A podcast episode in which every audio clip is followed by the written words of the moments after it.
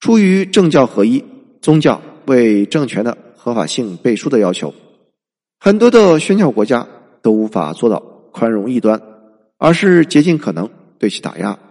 为此，首先需要一个核心机构作为正统，其次要有统一的思想，在此基础上，凡是持不同意见，都会遭到封禁，甚至是迫害。如此一来，民众的思想和行为都会得到很好的控制，并为统治者所利用。在中世纪，这个正统是由教皇、教会、宗教裁判所、修道院所构成的。在欧洲的中世纪，社会精英是神职人员，他们掌握着唯一至高无上的真理，也就是天主教教义。他们告诉人们。什么是正确的价值？他们封禁了异端的书籍及思想，号召信众抵制乃至烧死异端。著名的例子就是伽利略。伽利略在罗马宗教裁判所遭到审判后，被迫在法庭上当众忏悔，他同意放弃自己的日心说。而在今天的西方，正统。则源自于大学，大学教授是知识上的正统。从古希腊时代起，大学就是思想交锋的地带，本应该是思想最为自由的所在。在中世纪，柏拉图的学院被关闭，大学精神被彻底压抑。直到近代欧洲文艺复兴之后，大学才逐渐恢复了其维护思想自由的精神传统。然而，近些年来，调查却显示，在美国大学中，意识形态左右分裂，而且左派正在壮大，有着统一思想的趋势。当代的大学作为知识和思想传播的核心机构，却慢慢开始播撒政治正确的信念。凡是不符合这种意识形态的人和事物，都会遭到抵制。而所谓的正确思想。就是打着自由旗号的左派思想。在一九九零年，据调查，美国百分之四十二的大学教授属于自由派或者是极左派，百分之四十是温和派，百分之十八是极右派或者保守派。而到了二零一四年，大学教授中极左或者自由派上升到了百分之六十，温和派只剩下百分之二十八。极右或者保守派只剩下百分之十二。在一九九零年，美国大学教授中左派比例比公众中的比例要高百分之十一，而在二零一四年更是高出了百分之三十。英国教授埃里克·考夫曼表示说，在美国和英国，有百分之七十到百分之八十的右翼学者。认为自己所在的大学思想环境恶劣，对自己不利。埃里克·考夫曼是伦敦大学伯贝克学院的政治学教授，他曾经被指责为是白人至上主义者。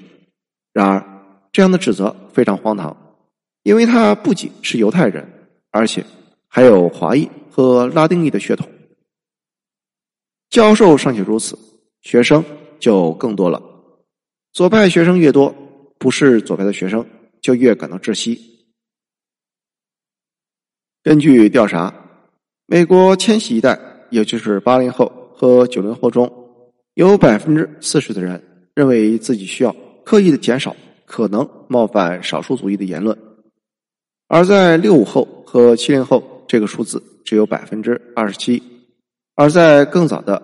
四六到六四年出生的美国一代人中，数字更是低到只有百分之二十四。与此同时，美国的许多大学开始有计划的选择聘用左派倾向的学者和研究人员。二零一九年，加州大学伯克利分校根据多样性声明拒绝了百分之七十六的合格的教学申请人。这些人的研究成果甚至没有被查看。只是因为没有提出具体的促进多样性的计划，便惨遭淘汰。意识形态审查正在压倒了学术成就。当学生和教师都无法轻易说出自己想要说的话，当大学只有一类声音，而当激烈的辩驳不再存在，大学的意义何在？如何获得知识？社会又如何进步？在大学中，学术自由、思想自由和言论自由受到威胁的同时，出版自由也受到威胁。今天，《十日谈》《愚人颂》《巨人传》被视为是名著。然而，在教会还有极高影响力的时候，他们都曾经被列为禁书。而在英国，米尔顿和霍布斯的著作曾经被公开的烧毁。著名的天文学家哥白尼认识到自己写的《天体运行论》可能会为自己带来麻烦后。直到去世之前，才敢拿出来进行公开发表。在欧洲的中世纪，是一个表达思想、出版书籍需要极大勇气的时代。对上帝的虔诚是那个时代的政治正确。而在今天的西方世界，这样的书籍审查再次出现，只是换成了一种更为隐秘的方式。哈利波特的作者 J.K. 罗琳的粉丝与他划清界限之后，虽然白左无法扳倒这样一个头号畅销书作家，但是他们至少营造出这样一种氛围。这种氛围让所有的作家审查自己是否思想正确，也让出版商进行自我审查，他们是否敢出版有争议思想的作家。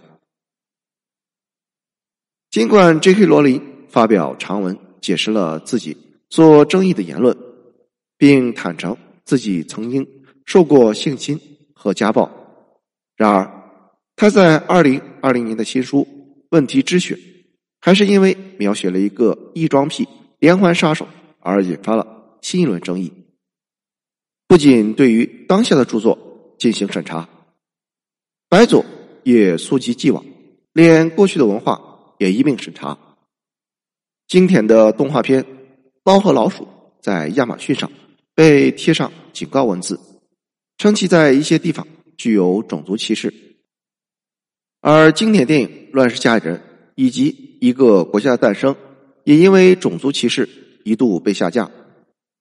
二零二零年，乔治·弗洛伊德的死激起了一轮“黑人的命也是命”的运动，在群众抗议游行的过程中。美国国父杰弗逊和华盛顿的塑像、罗伯特里等历史人物的雕塑被推翻或者破坏，并被涂鸦上了“奴隶主”等等字样。在好莱坞，右翼的导演被打压，几乎已经销声匿迹。当反派是白人、带有英国口音的时候，没有人指责这是歧视；但如果换成是少数族裔，也会被进行审查。越来越多的电影为了求得安全和占据道德制高点，选用了大量有色人种担任主角，甚至于根据欧洲传统改编的故事，也是由有色人种所扮演的。当然，我说的有色人种并不包括华人。二零一九年，迪士尼宣布，他们将翻拍真人电影《小美人鱼》。并由黑人女演员哈雷·贝利出演，甚至于连白雪公主也计划用拉丁裔演员出演。种种迹象表明，当代西方的左派思想越来越具有中世纪天主教的统一倾向和排除异己特征。由此，西方世界的左派化，如果不是已经将社会带入深渊，至少。也应该引起警惕。可是，为何如此大的趋势却没有引起足够的重视？谢谢收听，欢迎评论、点赞和转发。